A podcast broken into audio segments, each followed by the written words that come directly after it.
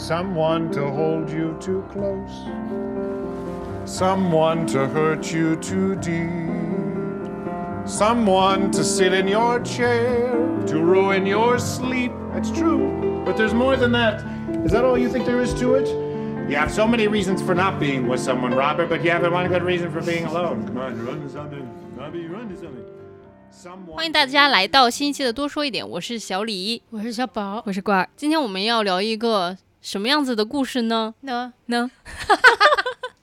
这俩人真的就是串通好了，就是不想讲故事梗概。今天我们要看的电影呢，之前在公告里面已经预告过了，就是婚姻故事，男女主角都非常的有名，女主角是，寡姐。男主角是。Adam Driver，Adam Driver 演过《星球大战》，嗯，我必须说哈，就是演过达斯维达的外孙，嗯，所以这是一个《星球大战》和漫威的宇宙串联的 故事，那这个婚姻确实好不了。哈哈，难怪他们离了呀。电影的导演呢也很有意思，就是是我们之前聊过的一部电影弗兰西斯哈的导演和编剧，嗯，这然后是个意外发现，其实。对，这是个意外的发现。然后本巴赫这个导演，他其实就是挺厉害，非常擅长于写对话。就是如果大家感兴趣的话，可以把他之前的片子都翻出来看一看。然后你会，我我觉得啊，我是在他的电影里面看到了人类最真实的对话。就是我看他们经常的那种对话，就像在看镜子里面的自己，贼了棒。嗯，那电影到底讲了一个什么样子的故事呢？那就名字都已经概括了一切。不过它应该叫离婚故事哈。豆瓣上有一个豆友总结的非常好，获得了最高赞，就是“爱在离婚诉讼时 非常精妙这个总结，但是小李就还是稍微啰嗦两句，就是嗯大概讲一讲这个故事是怎么一回事儿。呃，女主角叫 Nico，然后以前呢，她就是一个大家可以理解吧，电视明星的那种感觉，就是冉冉上升的，对，男主角叫 Charlie，然后他是一个出身非常贫寒，在自己也没有什么安全网拖着他的时候，就来到了纽约只身发展，然后最后拿了非常牛逼的大奖的这样的一个非常先锋的戏剧导演。嗯，然后他自己也有一个他自己的那个呃戏剧的公司，对，然后他们有一个小朋友啦，但是呢遇到了婚姻的危机，嗯，女方 Nicole 就是想要回到自己的老家 L A 有一个新的发展，对，也是演电视剧，因为 L A 那边就是有好好莱坞，然后就是有非常多的这样子的上大荧幕的这样的一个机会，她就不会再是跟着她老公一起演那些先锋戏剧了。就是这里有一点点刚刚没说到的，就是 Nicole 当时是为了她老公，然后就放弃了这样她自己冉冉上升的这样的一个电视剧的生涯，然后就去演了这种先锋的戏剧吧。而且她当时的那种光芒，其实在很快的一段时间里面就被她老公的光芒给盖过了。就是不得不说，她老公查理确实是一个非常非常有才华的一个导演。拿了那个什么奖，托尼奖，托尼奖听上去像一个理发的奖。我先跟大家透个底，就是小李呢和小宝是第二次看，嗯郭儿是第几次看？第一次看。又是这个阵容啊，然后结果小李第二次看的时候哭的来，眼睛、鼻子、嘴巴全部肿在了一起，就是从头你是被蜜蜂蛰了吗？那我好奇，你第一次看哭了吗？没有第一次看睡着了，小李的成长，肉眼可见。奇怪啊，不嗯知，道可能是因为当时我们在那个度假在度假在旅游，哦然后就是可能有点累吧，然后就睡着了。但这次真的是认认真真看完，然后认认真真的哭了一场。嗯，所以郭儿，你看完的时候还好吗？有哭肿吗？没有，我都没哭，我觉得很堵心，嗯就是感觉心脏被一只手使劲的攥了一下，嗯这种感觉。小宝呢？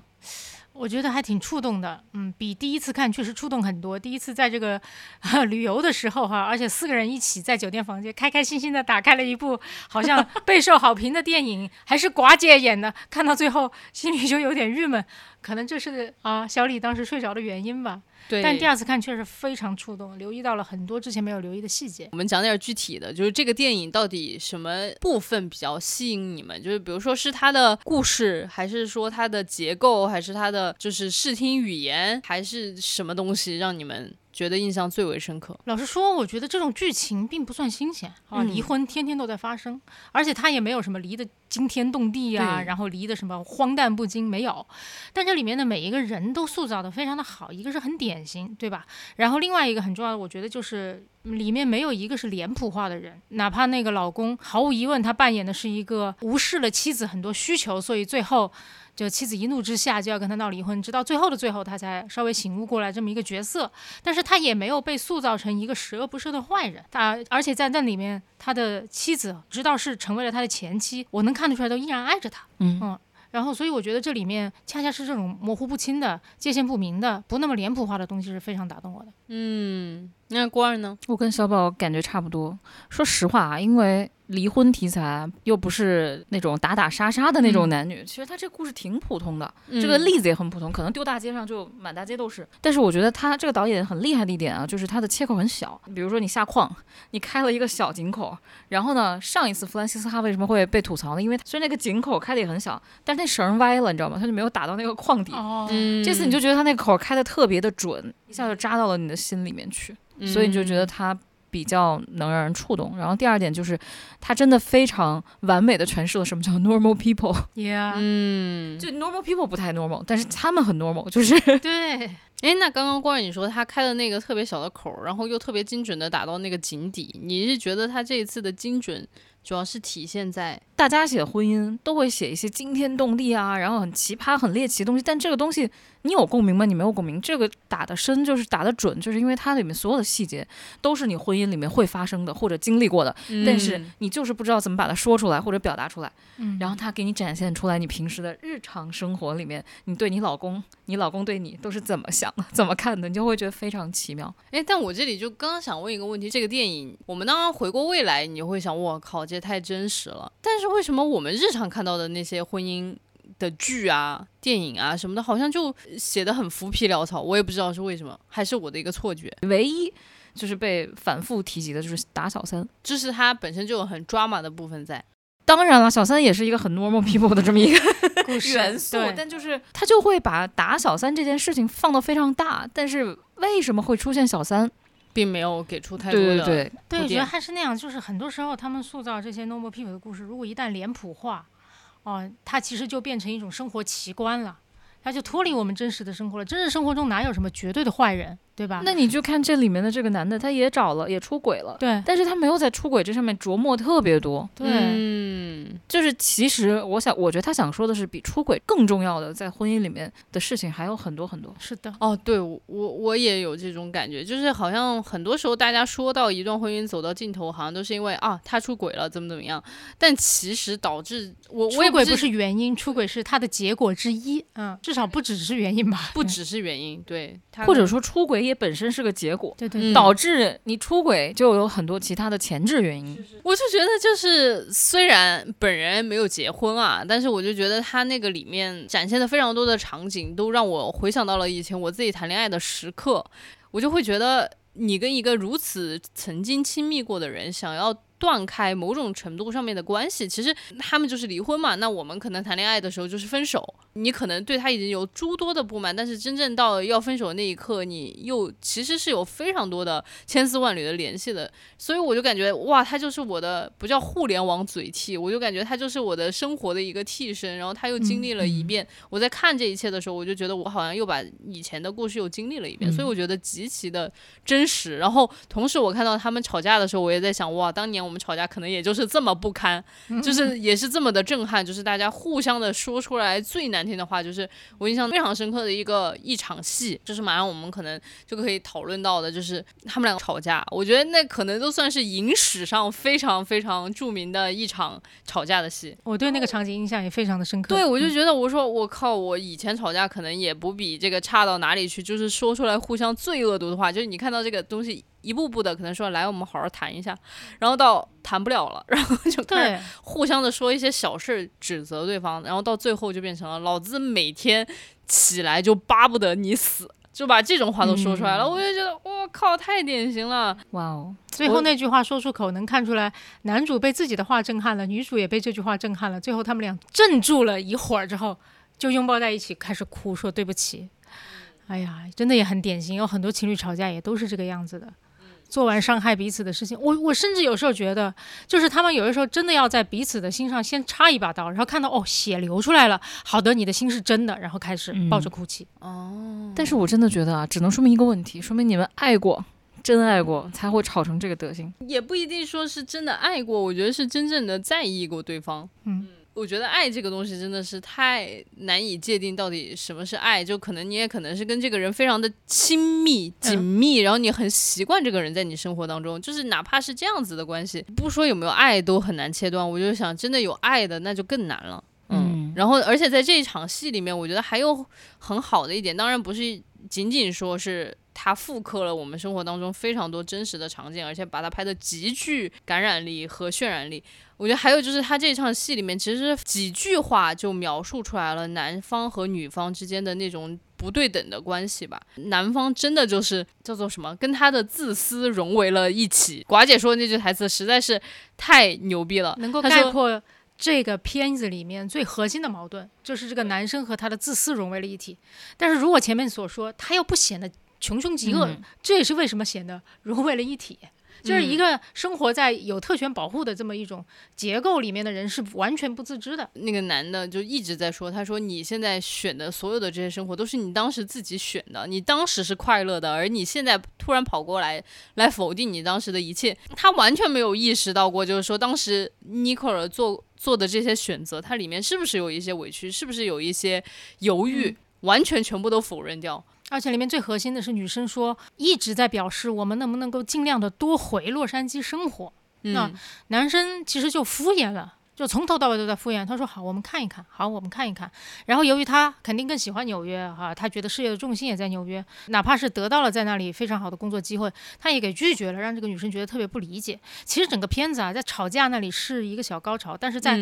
几乎。我这次看了一下，就是第一次看的时候没留意，有三四个节点都凸显出了，就男生在这件事情上面是完全的不自知。嗯，就是比方说，就前面那女生也跟他说，就说，哎呀，我说过我们要去洛杉矶一起生活，然后那个男生就说，哎呀，再看吧。然后到后来，双方的律师都已经坐在一起开始商量这件事情了。男方的律师说，他们没有在要不要回洛杉矶这件事情上面达成一致。女方的律师直接跳出来就说，OK，是男生认同就认为这是一个 deal。然后男生不认同，就认为这只是一个讨论，对吗？这里又是第二次，然后直到他们最后一次上庭吵架，还在吵这件事情。哇，我这个男生真的是从来就没有听进去过这句话，真的是很服气。是是，就是用我爸妈的话来说，就是你永远把我的话当耳边风。除了这一场戏以外，你们还有没有什么印象特别深刻的戏？最后一幕吧，也很经典啊，是系鞋带。嗯，在系鞋带之前铺垫了一场，我我那场是看的最难受的，就是如果没有那场，后面这个系鞋带我觉得就是个零突。对，然后他前面有一场是什么？男主跟女主说，我现在在 UCLA 任职，嗯嗯，然后那个女的瞬间就愣住了，但是愣了很短很短的一一瞬间，就说挺好的，然后就继续干自己的事情去了。我当时觉得最让我最难过就这儿，就是 OK，这个男的终于学会了婚姻中是双方都要付出，都要做一些牺牲跟妥协的时候，已经一切都太晚了。哎，真的，就是我们即便再相爱，但我身边出现了一个新的人，我们回不去了。嗯，就有点这种感觉。是挺难。虽然我悄悄说，我觉得他们要想回去还是可以回去的，因为感觉新的男朋友好像也不是那么 能够跟他真的说到一起去。这只是我个人就是觉得他们两个实在是太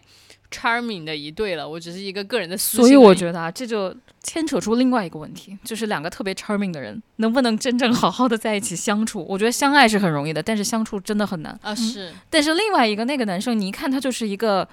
陪衬绿叶，就是他甘愿让这个女的当那个花儿，嗯，是不是这样的感情可能没有那么激情四射啊，没有那么觉得灵魂相通，但是不是生活在一起就很舒服？嗯，哇，这也是一个很好的话题。对，这也是一个两个人都锋芒毕露，两个人都才华横溢，很难为彼此妥协。如果有两个人都特别有才华的这种情况，总会有一方是要。稍微牺牲一点的，对，那就会觉得我的才华没有被看到，早晚会心生怨念的。嗯，或者是说他会在两个人之间的这种交往的过程当中，他会觉得，OK，我的那个把我才华的那个光稍微调弱一点点，但是我在其他的地方，就比如说我在家庭的这个乐趣里面，我真的得到了发自内心让我觉得非常有成就感的事情，他可能这样才能够平衡。我接着刚刚过儿说的那个，就是他。刚刚说他任职那一段完了之后，还有一场戏，那场戏简直是让我崩溃了。查理就回房间就陪他的小朋友嘛，哦然后他的小朋友在那里嗯读信，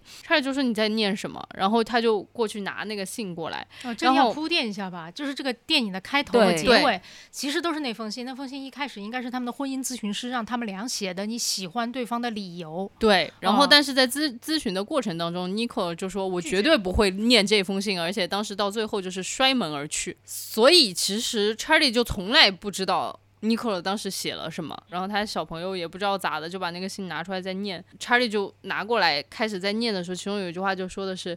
呃，我永远不会停止对你的爱。”我当时就是我人不行了，但这还是不是最后一句，这是倒数第二句，最后一句叫做，就是这两句连起来应该叫做“我永远不会停止对他的爱”，但是这一切已经没有意义了。嗯，对，就是我当时太难过了，然后然后小李就在这儿哭抽抽了。我就觉得，哎呀，怎么人和人就是要这么错过？而且关键是，我觉得他这样的结构，就是整个电影的这个结构，就相当于有一个首尾的呼应，就以性开头，以性结尾。然后其实他在你心中就种下了一个巨大的问题，就是当时如果 Nicola 把那封信念出来，他们会不会不一样？不会，对我也这么觉得。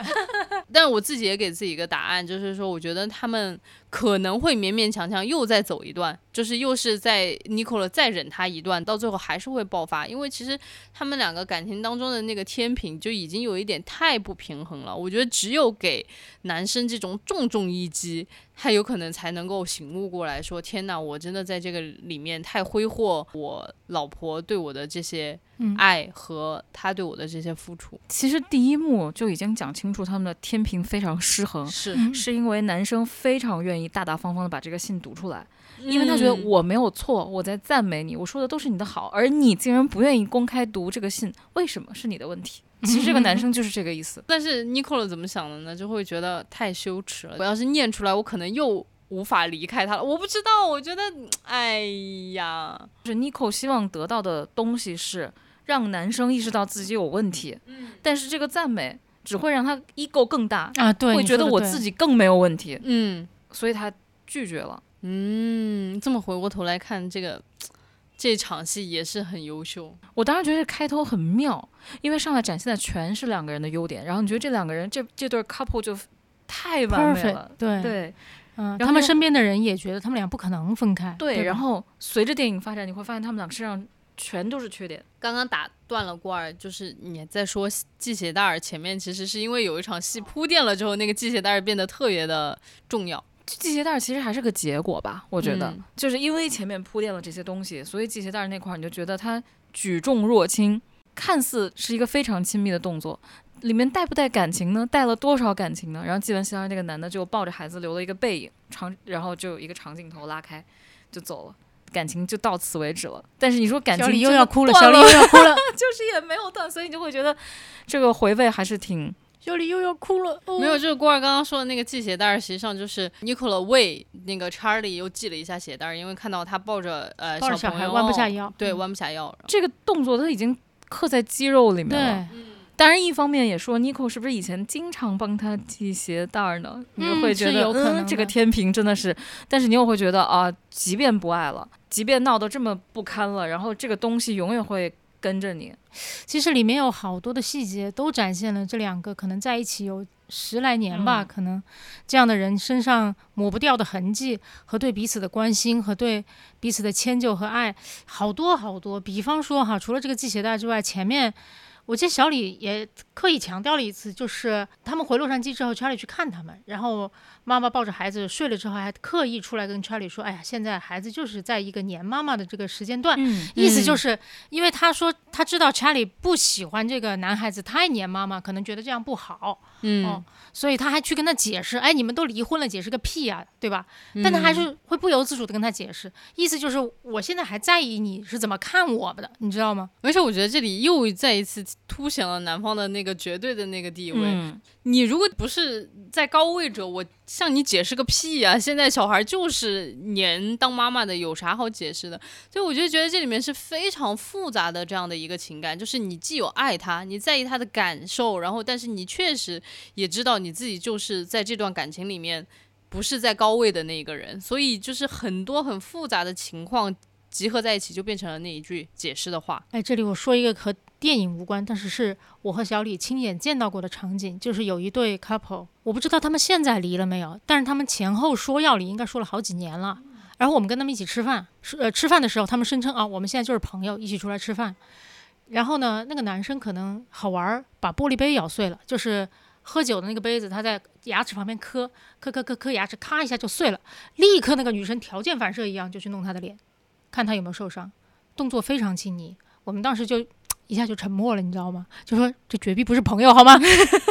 所以真的，有时候就是肌肉记忆。小宝已经把我的底给刨了，就是我就是说，这电影里面有很多细节都特别值得回味。我印象当中很深刻的就是那一句解释的话。郭儿，你有没有什么印象深刻的细节？就是那个 finger me，你们看到了是吗？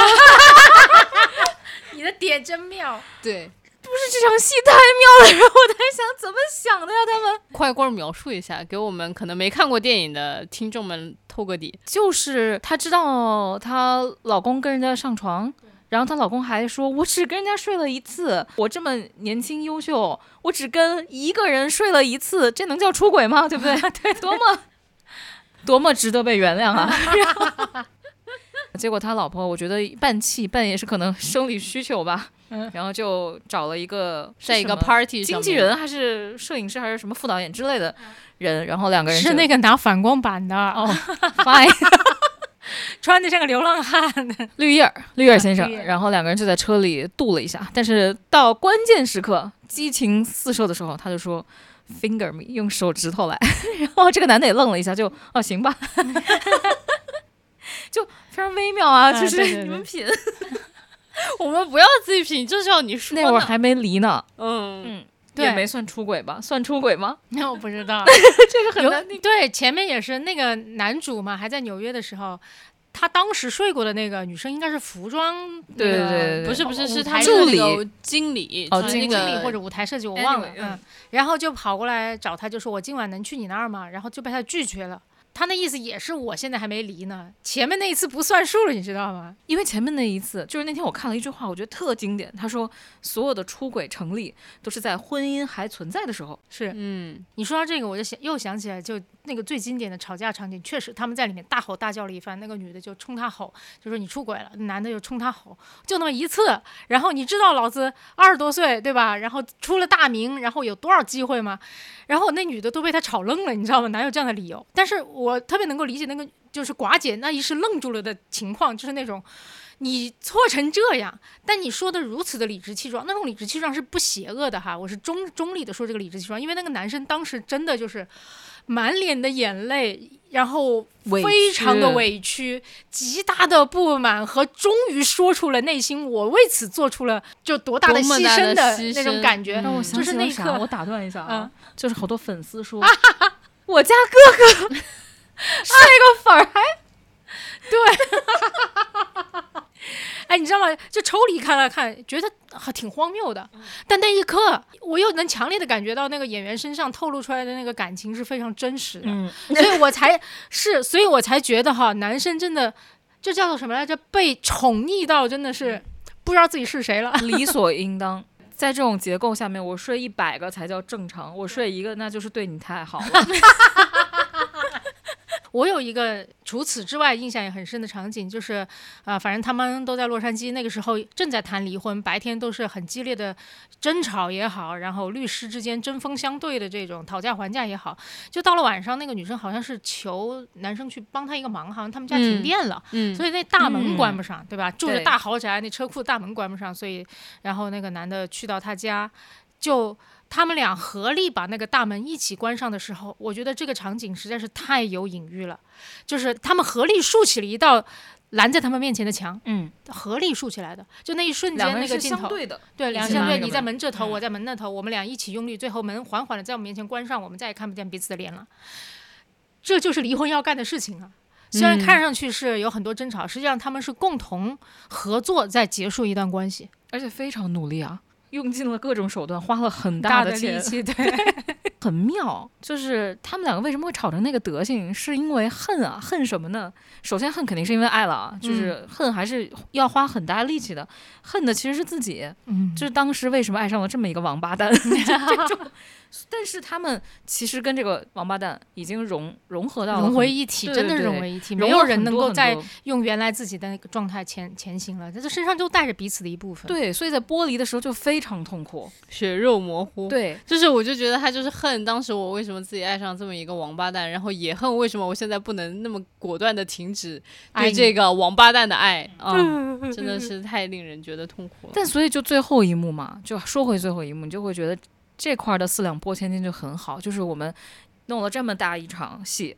又爱了，又恨了，也打打闹闹了，然后也和所谓和解了，然后到最后，其实你回过头来看，就即便忘不了这个爱，好像也没有什么大不了的，大家都可以去开始新生活了。小李又要哭了，小李又要哭了。哦我小李就是觉得，如果我作为 Charlie，我可能很难再开始新生活，但也不知道不会的，外面排着队的人跟他睡觉，就是，总会有一个睡出我觉得对于感情的 Charlie 来讲，他就是上了难能可贵的一课。是人生那以前就是宇宙就应该围着我的转，然后所有的女的应该围着我转，我老婆尤其该围着我转啊。虽然他这么去想，不是充满恶意的这么去想哈，所以我觉得他其实并不是一个低自尊的人，他我其实是一觉得他个一文都低的人。我我觉得他一文都没有想这个世界的这些女人，我的老婆要围着我转，他就是一个把它个当成了既有的事实嘛，设定，这是他的出场设置。对，所以你看嘛，就是他老婆说哦要回洛杉矶生活一段时间，我又没有让你整个人搬过去，就是多花一点时间在那里不行吗？听不见，听不见，听不见，最后花了大价钱离婚，并且做了很大的妥协，终于在那里找了份工作。OK，老婆现在过自己新生活了，他还在原地停在那里发呆，但我觉得这是他。应该付出的代价吧，应该这么说，就是他上这一课难能可贵的一课要付的学费。但是有一个细节很有趣哦，一开始他们互相说优点的时候，啊，在女方的信里面提到了收拾家的其实是那个男的，哎，嗯夜里陪孩子的其实也是那个男的。嗯，我觉得这个男的就是所以他不是坏人。他他不坏的点在于，他就好玩的点在于，他觉得他自己是那个强者，是家里强的那一方，所以他确实负了强者该负的那个责任。对，但是他同时他觉得自己更理所应当的应该享受弱者给他提供的所有的东西。哎，嗯对，是这逻辑。刚刚我们其实都聊了男主女主啊，其实这个除了男主女主以外，其他的很多人物都蛮塑造的蛮塑好的对对对对对对，还有没有还有没有什么人物就是让你们印象特别的深刻的？那个女律师，风骚女律师，哎，嗯叫 Nora，就是首先呃。此篇当中有非常多的金句出自他口，对吧？无论是前面说的哦，你同意就叫 deal，你不同意就叫讨论啊，还包括后面有一段儿几乎接近于发泄的在说这个世界对男生和女生的这个不公平，就是女性在离婚官司中必须表现的尽善尽美，是一个完美的母亲，但是男性却无需表现的像一个完全尽善尽美的一个父亲，女性绝对不可以什么抽烟喝酒，但是男性对吧？你偶尔抽烟喝酒是没有关系的。然后甚至上诉到了圣母玛利亚，我也不知道他怎么就追溯过去的哈，反正那一段也很精彩，嗯。然后这个人物塑造的好，并并不仅仅只在于他输出了这么多哈很有女性这个视角的金句，更重要的是，我觉得导演让这个人看上去就好像男主没有那么坏一样，这个女律师也没有那么好，就有点渐渐的，我也不知道说就从哪个角度能体现出来。我特别懂，就是因为他帮女性说话的同时，但他贴的是男权的那套结构和东西，就他嗯非常熟稔的知道男权的这个运行体制是怎样的。因为有一幕特别有意思，就是他在呃跟对方的那个男律师对决的时候，他发现自己落到了下风的时候，他干了一件事，脱衣服，他把身上的外套脱了，露出了他的吊带裙。对，红色的，而且就是非常的低，嗯、就是他他穿的一切的衣服非常的紧，对，都是嗯就很微妙啊。对，就是刚开始一上来，电视剧的工作人员就给那个 Nico 介绍这个女的嘛，说她救了我的命，嗯。然后他们两个就见面了嘛。嗯。第一眼见到你就想，这个女的，嗯，就是这个女的不太像是一个好人哈，啊。不太会像是嗯那种帮助女性的那种女性。对。像是一个雌竞的赢家。对，对对对对对对对对。对，因为其实还专门给他了一个镜头，就是当他让 Nico 坐下，开始请 Nico 讲他的事情的时候，然后还专门给了他呃很多 Nora 的特写嗯。对很多地方的特写，比如说他突然一下子把他的那个巨细无比的跟儿的红色的高跟鞋给脱下了，就是这就是一个，我就这么说吧，就是在很多男性视角的这个电影里面，这一一场戏就是我向你绝对的敞开的一个隐喻，就是我把高跟鞋脱下，嗯，对对对，而且他要给他一个特写，我觉得有一种感觉，就是他做这一切的时候，并不是出于真诚，而是出于一种套路算计，嗯对对对对对，就是到这个节奏，我该脱鞋了。啊。是的，就是当他开始哭泣的时候，他一下就脱下高跟鞋，就是他盘腿坐在嗯他身边的沙发上，对吧？非常让人放松警惕。对，给他递上这个。啊，这个非常精美的纸盒装，这非常精美的盒子装的纸巾，对吧？非常好喝的这个甜的蜂蜜茶，好吃的 cookie 等等，这一切安排的过于的巧妙，以至于让观众有种感觉这是套路，而不是他出自真心的在同理一个离婚当中的非常痛苦的女性。没错没错，而且我又觉得。就是女配，我稍微讲一下，就是女配真的是在当年凭婚姻故事拿奖拿到手软，她拿了我觉得可能十几个最佳女配角，但我真的觉得就是真的演的太好了，因为这里面你真实的去共情一个女性当时的处境所表演出来的状态，和你把这个事情就是当做一个生意，然后你完完全全知道这个生意该怎么做，在什么时刻下什么药，放什么诱饵出来，你都很知道，就是这中间的那个尺度的把握，我觉得是极其微妙的，所以我真的太佩服就是这个女演员了。嗯，对看上去很浮夸，但其实几个点抓的蛮准的。嗯一个点就是我会利用帮助女性这个事情作为让我往上攀升的道路，哎，这个点。然后第二个点就是，其实她是恨的。你就想一个美国的女律师能做到这个位置，是吃了多少苦，还是可以想到的。他也离婚了，自己带孩子，嗯就一定很不容易。嗯，所以我觉得就是所有的苦他是懂的，所以他最后在那个比例上就是五五五四五嘛，嗯，就是下了狠手，就是我要赢。其实这里面的东西到底 Nico 没有那么想赢，到底谁想赢呢？一个是他说我要为我自己的这个生意添一笔好成绩，第二个我觉得他就是在报复啊。对他是在报复，他是为自己报复，而不是在为 Nico。对的，所以这个角色让我印象特别深刻。嗯，你们还有什么其他的角色印象深刻吗？丈母娘 我刚想说男律师，我觉得丈母娘非常精彩。我先说一下 没那么精彩的男律师，就是男女律师是前后脚出场的，然后对比非常的明显，就是他们俩都在用男女各不一样的这种特性当做自己的工具。女性其实在一定程度上是她是有意的在利用自己的同理心啊，然后利用自己女性相对可能会被看作为比较柔弱的一方的这种特质，然后再为自己做生意。哦，那个男的就很牛逼了，你看他的书架都特别不一样。你看女性的那个，哈，他的办公室是艺术品，对吧？松软的地毯啊，明亮的色彩啊，好吃的点心和茶。男律师一墙就是他拿过什么奖，看到没有？奖杯和自己不知道跟哪个名人握手的照片和大量的书，以及往那一坐，那个男律师一听说 Nora 是那边的女律师，说：“浩浩，你完蛋了！我跟你说，你要这样，你要那样，他的攻击性和防御心就一览无余。所以就哇，这个对比也是非常的强烈，动物性很强哎。哎，真的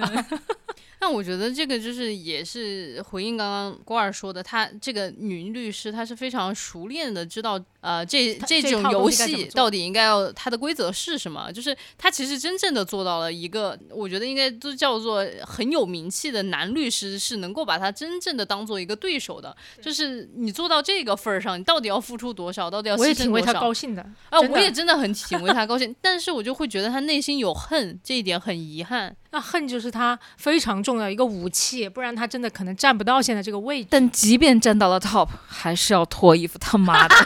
这也有一点生气啊，对吧？还是先挺为他高兴的，就是就是我我有一瞬间有点高兴，是那个男律师一听到他的名字，汗都下来了。对，是这样的。但我特别想讨论，今天讨论的男律师，我想讨论那个老头儿到底是 到底是什么情况？老头是什么情况？就是呃，我我跟那个听众朋友们解释一下，就是查理其实找了两任律师，第一任律师叫 Bert，他是一个以前是搞娱娱乐的律师，然后后来就是退退退居二线了之后吧，然后就开始丈母娘推荐的，对丈母娘推荐的他这个娱乐律师，然后后来就专门在搞这个离婚的诉讼，然后刚刚。呃，罐儿和小宝聊的那个男律师是后来查理请的重金请的一个九百美金一个小时的，就专门搞这个离婚律师的第第二任男律师。嗯，罐儿现在想说的是第一任那个 Bert 一个老头儿，对嗯他想不想赢啊？他不想赢吧？我感觉他就是一个公司法务转成了个律师，你知道吗？但是你你就会想，这个人有还给了这么大的戏份，这么重，嗯，为啥？他要说明什么？我就一直在想这个问题。因为他年纪特别大了，我觉得他也经历过非常多的事情，对，然后他就是说，其实他看透了这个生意是什么，他看透了，知道就是说，你们这种请律师来。呃，离婚的人无非就是两个人都想要把各自的利益最大化。就是如果我就是把你当成一个我的客人来处理的话，那我就是帮你争取最大的利益。但是 Bert 呢，他又有一种人生走到快要尽头的时候，经历了这么多事情，他会觉得这些其实也没什么特别大的意义。大家或许还是要把对方当成一个人，就是来对待，都不叫处理，就是来对待才是更为珍贵的一件事情。所以说，他其实一直不停的都在跟那个 Charlie 说，其实算了，他在跟他说算了，在跟他说算了。然后后来 Charlie 也当时也在跟他说，他说你是在所有这件事情当中唯一一个像人一样跟我说话的一个人。所以我觉得他其实把 Bert 放在这里，其实是从某种程度上面来说，想要唤醒 Charlie 心里那一部分，就是人的一部分。我有不太一样的一个看法，就是嗯我觉得 Charlie 一直就没有醒悟过来，他就一直觉得这件事情我不用特别严肃的对待，你没嗯发现吗？就是女的，然后找了律师，把离婚的那个协议还是什么东西已经。起诉的那个声明吧，已经给了他之后，他都一直没有回应，他没有怎么找律师，然后一直到那个女律师打给他打电话了，就说你要是再不上庭的话，哦，你再不回应的话，那就是我们想要什么权利就要什么权利了。然后他还在说，我觉得 Nico 不会的。啊、我觉得他不会这样子的，他就在脑海里面依然还是这是我们两个自己的事情，以及就是这件事情我还是可以说了算的。他脑海中还有这种幻觉，所以 Bert 其实是承接了他这种不紧不慢的这种节奏。当然，他也有你说的刚才那一面，就是相对而言比较有人性，然后说人话，然后也像人一样的去协商这件事情。但是他同时也折射了 Charlie 根本没有意识到事情严重性的一面，一直到最后。而且很好笑，这说明一件事情，就是离婚啊，这种官司里面要不要有人性啊？你们还是人吗？就是嗯其实我觉得这个就很妙了。其实这个事情已经在前面已经暗示过了，就是当呃 Charlie 去找 Bert 之前，其实他已经找过这个九百块钱一个小时的这个男律师了。然后那个男律师的助理就说了一句话嘛，就是说在离婚官司里面，我们就是会见到好人的最坏的一面。对对对，刚才我想说的其实就是把这个律师系统哈，美国的法律系统，然后放在这里面，很重要的一点可能就是要想办法借着这两个律师吵架。对吧？他们在庭上吵得多么 ugly，啊然后把他们人性中最坏的一面给体现出来。我倒不觉得那是叫人性最坏的一面，就是他们完全就进入了一个工具人的，就是工具理性的这样的一个状态。那就是最坏的一面啊！你就失去人性了吗？他们就在拿最小的事情，然后去攻击别人，就把对方的一言一行全部记下来，啊然后反过来反手就是给你一拳，用来当做打你的武器。而且说老实话，我觉得这都算是比较善良的处理体面的方式，体面体面的处理方式了。你肯定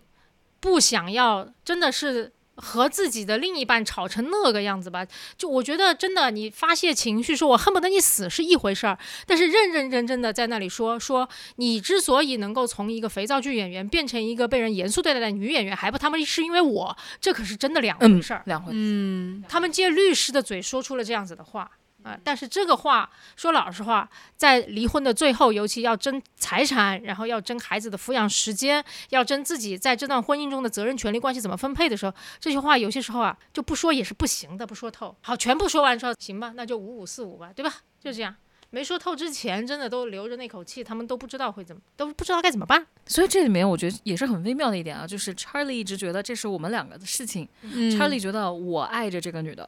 当然，我觉得他不是爱着这个女的，他是爱着就是这段关系里面他如鱼得水的自己，对吧？对，所以他不想，他觉得不会走到离婚那步的。我们是相爱的，怎么会走到离婚那步呢？对，但是女方看这已经不是相爱了，这这已经出事出问题了。但是这个男的又不想 fix 这个问题，充分说明，然后在一对关系中，优势方是不会愿意谈判的。我就很喜欢一句话，就叫做“如果我没有不和你合作的权利，你就不会有和我合作的意愿”，就是这样。嗯，然后更好玩的是，最后五五四五以后呢，哎，然后男的说，今天不是我带他的日日子，但是女的说你今天可以把他带走，啊，到底还是两个人的事儿。但是你不吵到五五四五，然后女方最后的那个让步就会显得没有意义。这个女的就走不到那个台子上去跟这个男的对话，哎，嗯，直到他能对话了，这个男的才发现哦，这是我们两个的事儿。到此刻，终于是两个人的事情了。在这之前都是我一个人想怎么样就怎么样的事儿。一定要走这么一遭，就我就很感慨的是，有时候一定要走这么一遭，然后那个优势方才意识到，OK，你是真的要跟人家平等我对话的，我占尽便宜，对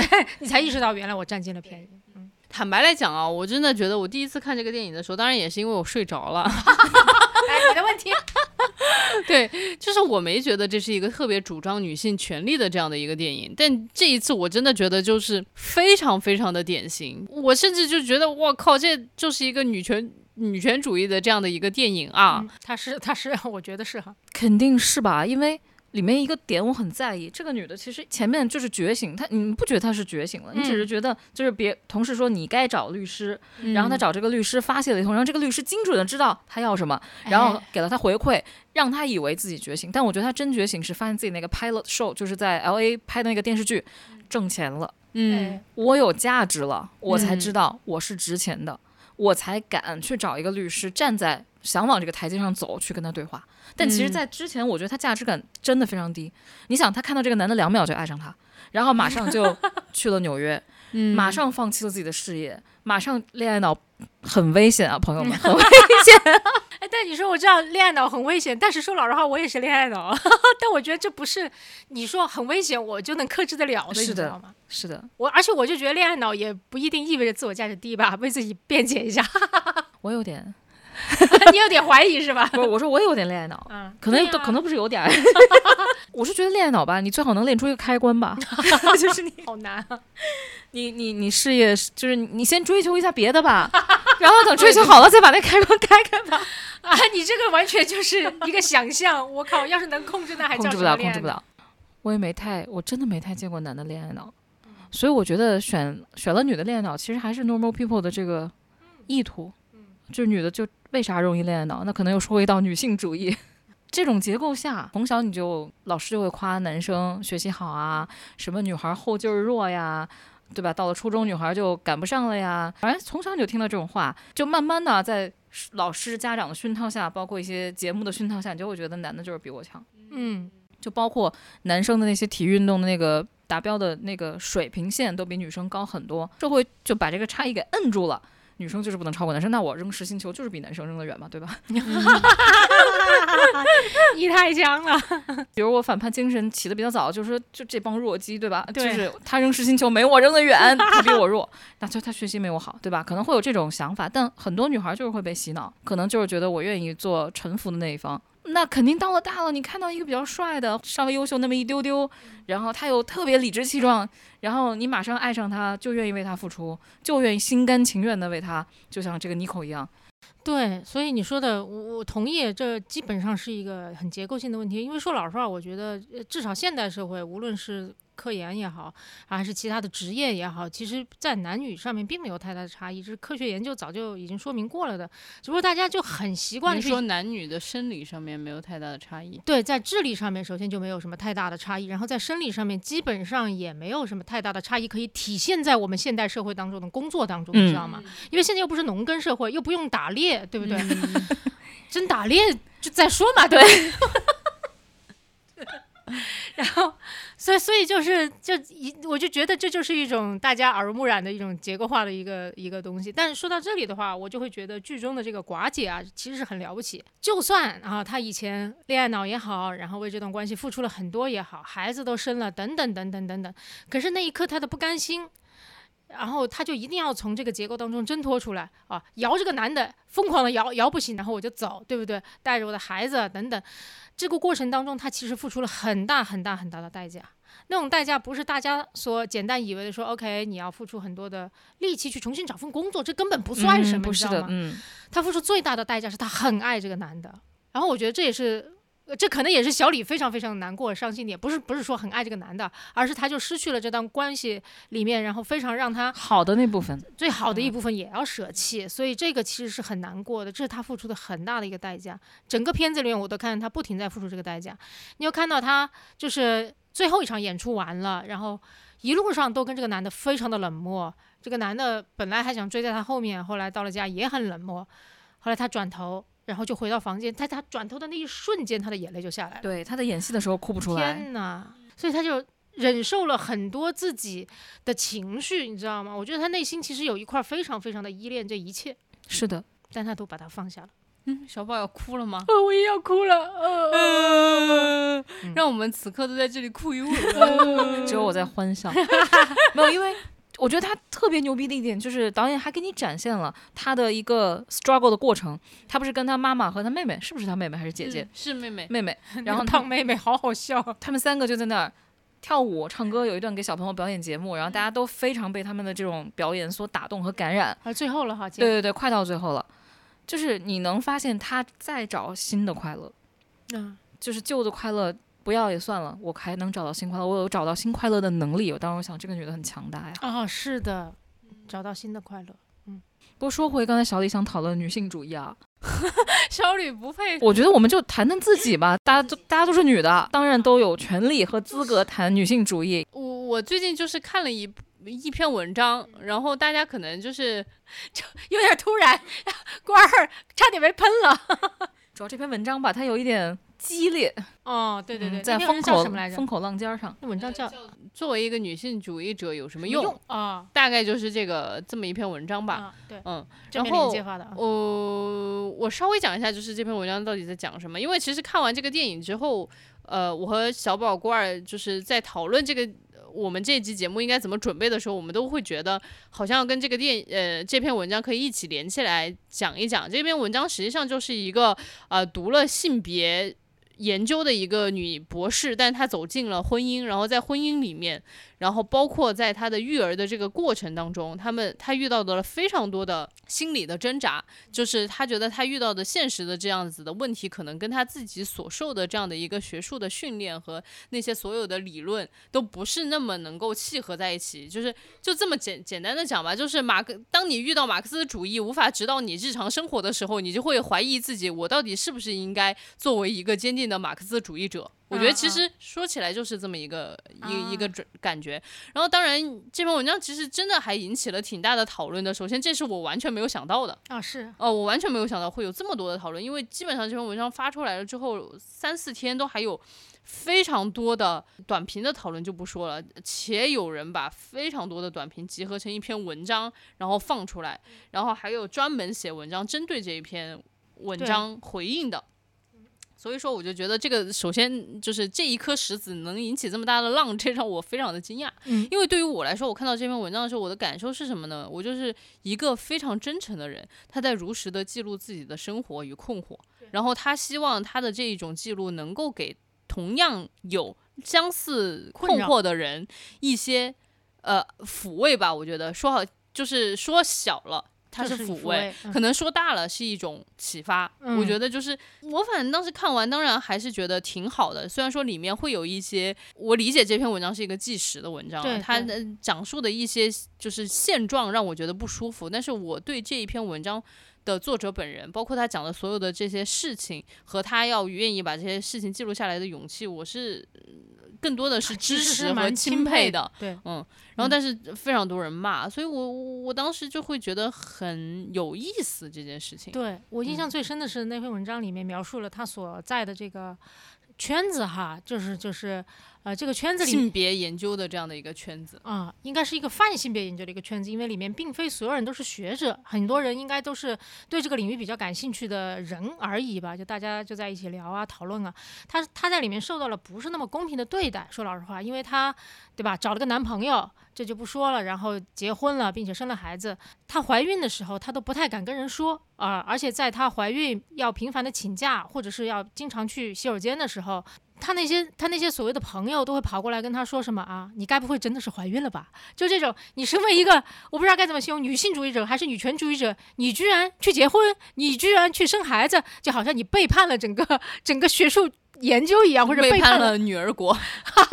就好像你背叛了我们一样，就那种嘲又有有一次嘲讽，又有一次警觉的那种感觉，就是这种感觉让我觉得不舒服。但是我相信他说的肯定是一种自己也有不舒服的感受，我能够我能够同理到，嗯嗯，我是觉得吧，有讨论当然是好的。因为为什么会讨论的这么激烈？是因为我觉得这个整个的所谓的女性主义的这个思潮还是在很初期的。如果你到很末期就很成熟了，其实不会引起这么多百家争鸣吧？让我们说好听一点。嗯、我看了这篇文章以后，我我知道就是小宝，就像小宝说的，大家不高兴的原因是因为它太真实了，嗯，它戳到了你内心的一些痛点吧。所以我当时就觉得正面连接的这篇文章非常。好，嗯，也非常嗯符合他们自己给自己起名字，真的是正面去连接，而没有说我旁敲侧击或者说拐弯抹角，他真的就是直面现在就是有这个问题，嗯这个问题是从从上到下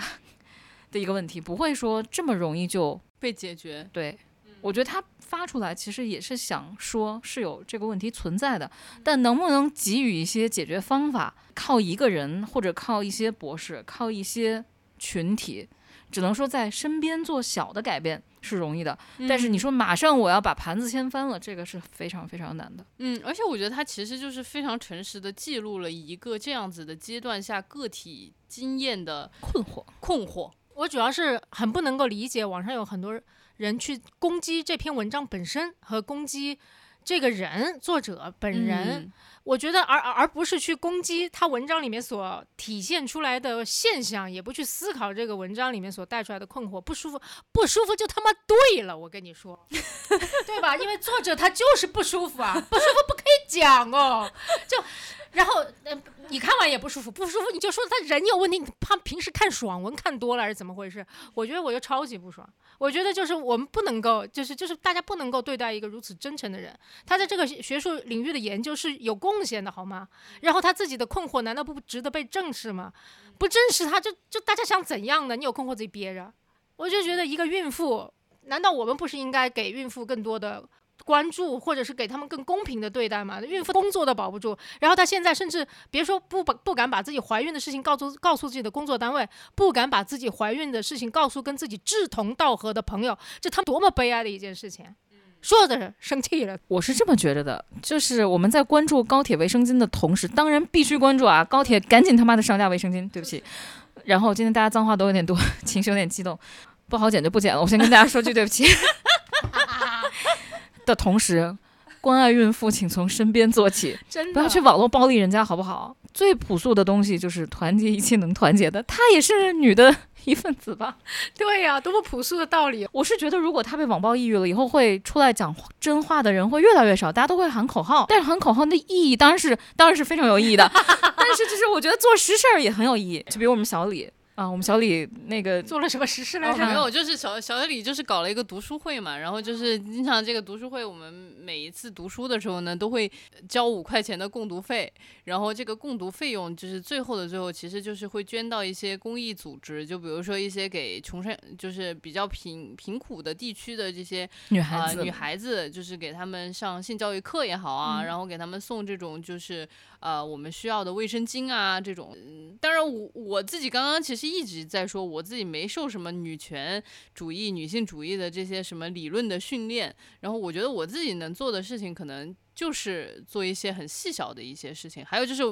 不歧视孕妇，也不会说我自己身边任何一位想要去结婚、想要生小孩的女性，我不会骂她们婚驴，我也不会说她们是脑子有问题。嗯、我因因为我觉得就是有的时候我们大谈理论的时候，就会说这个东西就是父权制度下的什么一个东西，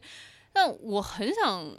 就是请请各位观众，就是听众问问自己，就是你有没有真的发自内心爱过一个人？你爱过一个人，你就会发现这个事情不是那么简单，不是说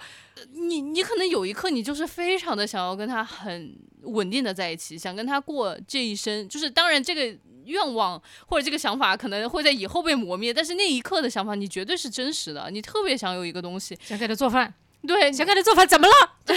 对，就是你特别我想就是爱做饭。呃，想要为他就是做饭也好，买东西也好，或者说甚至想要跟他生小孩也好，我觉得这是一个非常非常自然的一个冲动。然后我觉得，如果大家真的有这样的真实的感受的时候，就不会去指责身边有一些想要去结婚的人。激素，激素，对，其实其实说白了，人就是激素的奴隶嘛。嗯，嗯对，对大家在一定程度上是，一定程度上一定程度上，我我我是信奉人有自由选择的这个空间和权利的，但是不得不承认，这个冲动也是真实存在的呀。没错，就是那我们可能比如说那个激素上头了的时候，或者是说就是你的理性确确实实在这个时候没有那么强大的控制力的时候，难道我们就要因为这种情况被指责吗？我我觉得这个真的是有一点过于荒谬。而且我就觉得大家现在对待这一份儿本来就还没有完全争取来的权利，过于的严苛了。嗯，就是我觉得它是一个权利，是可要可不要的，那才叫权利，对吧？你有权保持沉默，意思就是你可以说话，也可以不说话。一旦你说话，你说的话就会被当成呈堂供词，对吧？那你可以不说，也可以说，这叫权利。但是公共场合应该保持安静，这是你的道德。你说话就会被人骂。但现在我们对待权利的态度，是不是有点像我们对待道德了？嗯，我有句话不知道当讲不当讲，就是我觉得很多时候这个权已经快变成那个德了，变成一种新的德了，多可怕啊，朋友们！这个权利但凡没行使到位，哎就要被吊打，这不是一种新的德吗？我是觉得大家都说嘛，要把人放在性别之前，那人肯定是有选择权的嘛。那你不论性别都是有选择权的嘛。就就像当时有一次我们聊，就是以后孩子如果是同性恋的话，这个父母要不要接受嘛？真的嗯必就是你不接受也要接受啊，因为、他在是你的孩子嗣之前，他是个人呐。嗯，对，我我觉得大家都懂，但是可能当然啊，我们的环境比较特殊，东亚三三国手拉手嘛，对吧？谁先进步，手拉谁先进步谁是狗嘛。哪里来？我第一次听啊，这是一个老梗了，老梗啊！就是大家都牵着不走，打着倒退啊。但是总之，我的意思就是，虽然这种环境会让大家想要特呃采取一些特殊的手段吧，但是我觉得你首先还是要宽容吧，多宽容吧。就是，因为就是回到这个电影里面来，就是其实我们刚刚就说到嘛，他们争取权利，最后拿到自己的权利，但是其实女主的心就是被，就是就是伤心了。就是这件事情，你，我们应该要怎么去应对呢？就是你不可能说我就是只是完全去 celebrate，我拿到了这个权利，我拿到了我儿子更多的这个抚养的时抚间养抚养的时间，我可以为这件事情 celebrate。但是回家你躺到床上的时候，你难道就没一个伤心的时刻？你就不会在深夜落泪吗？就还是会落泪的呀。对，所以就是你，就算有再多的理论去支持你，再多的这种啊、我觉得。就是社会资源去支持你，但你作为一个人的那一部分，你作为你内心最你内心最柔软的那一部分被刺伤的时候，这些理论帮不到你，就是你只能自己一个人去面对。如果你有一个朋友在在你身边，他有这样的时刻，你是要去指责他，还是说去抱抱他？我觉得这就是一个，就是就是我会问自己的选择吧。所以我觉得要，虽然那句话非常俗，但是要爱具体的人，这句话是嗯，是一个对的指导方针，对，就爱具体的人。嗯，至少爱身边的人吧。对啊，啊，如果我觉得身边任何女性朋友做出了一些选择都要被指责的话，其实大家只会越越活越畏手畏脚。对，嗯，你你选择就是想要这个权利，也不能说想要这个权利，这权利本来就是我们的啊。嗯你想要让这个东西非常的见光，嗯其实就是为了让大家更自由嘛。是的，是的。哎，说老实话，因为呃，跟有一些朋友聚会哈，很多朋友其实都是没有小孩的，或者有伴侣啊、或者没有伴侣，但绝大部分没有小孩。所以这个时候，如果有一个有小孩的朋友，然后他跟参与我们的聚会的时候，其实那个朋友确实自己会感觉有一点点格格不入。其实我每次都会主动跟他说说，哎，你小朋友叫什么？是男孩儿女孩儿？有照片可以看一下吗？然后他一下整个人就会松弛下来。在我们这一群吵吵闹闹的单身狗和这些年轻人面前，我不年轻了哈，我不年轻了哈，对，然后那个当妈妈的人就会明显松弛下来，他会觉得哦，OK，我没有被我的朋友抛弃。嗯，哇，你好温柔。虽然我对孩子确实不是很 care，但是我会看一下嘛，真是的，点个赞。我我觉得小宝说到这个，我就想起来之前我去不是有段时间参加什么教练的培训营嘛，然后其实当时也是我们那一个小组里面就只有一个人是当妈妈的，然后很多人就是互当时是说什么就是要互相的去呃称赞也呃就是你的你的组员吧，然后我就觉得我我当时是发自内心的就是说了对那个当妈妈的人说，我说你。就是有两个小孩要抚养，然后你的工作压力又这么大，然后我就觉得我看到了一个非常有力量的女性。我觉得这种话说出来的时候，她是真正有被感鼓励到有被鼓励到，也有被感谢到，也觉得自己真的有被看到吧。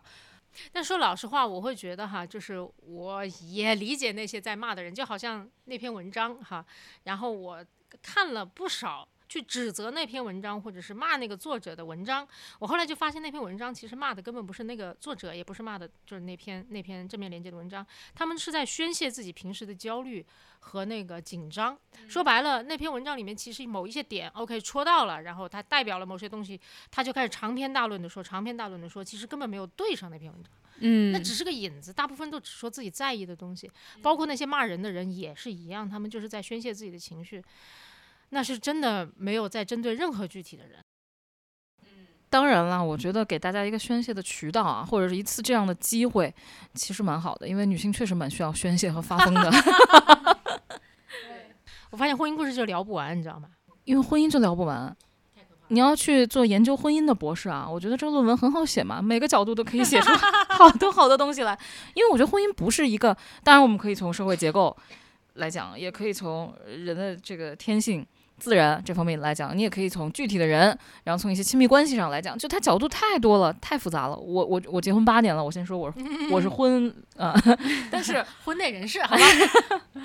婚内婚内小动物，但是就是会觉得太复杂了，确实没办法。就是我每次在怨恨我的，当然肯定有怨恨的时候了。我们嗯我们已经算是模范夫妻，大家都每天提了这弦儿，保持理智啊，要不然就大打出手。那倒没有，就是嗯怨恨他的时候，也会反观自己，也觉得 OK，我也有值得被怨恨的时候。平扯平了，嗯，我们就是普通人嘛，普通人都会有缺点。其实你想，一个人哈，在你的身边，然后比父母跟你更亲近，用这种方式跟你在一起待好多年，那些缺点给他带来了很多很多麻烦的。我就觉得就是，对吧？就是被怨恨也是，我觉得我也接受，一定程度的被怨恨我也接受。而且其实这个婚姻故事里面已经，我觉得已经相对 nice 了，就是没有太涉及到两方的上一辈的这个家庭。然后我觉得，如果一旦在涉涉及上一辈的家庭，它的那个复杂程度真的就是呈指数上升。好吧，我觉得我还是非常非常感谢我们的本巴赫导演编了，然后并且导了这样一部电影。其实我有的，我从某种程度上面来说，我觉得他对女性的这样的一个处境的认识，实际上是挺深刻的。他作为一个男导演，一个嗯男编剧，对就是他完完全全，你看完了之后就完完全全就觉得他既知道男的有多可恶，因为他真的把查理就是塑造成了一个完全就是 spoiled boy，然后。然后，但是他又完全知道女性的那一个处境是怎么样的。就是如果他不了解女性的处境，他是没有办法写出来 Nora 那样的律师的，因为他是完完全全知道女性在哪一刻会痛，哪一刻会软弱，所以他写出来了一个把这些痛和软弱都变成一种工具赚钱的一个点的这样的一个律师，所以我就觉得。哇，本巴赫真的非常厉害，很感谢他有这样的一部电影。我觉得可能很多人看到了之后，就是我也会开始反思自己的婚姻，也会开开始反思自己的这个呃亲密的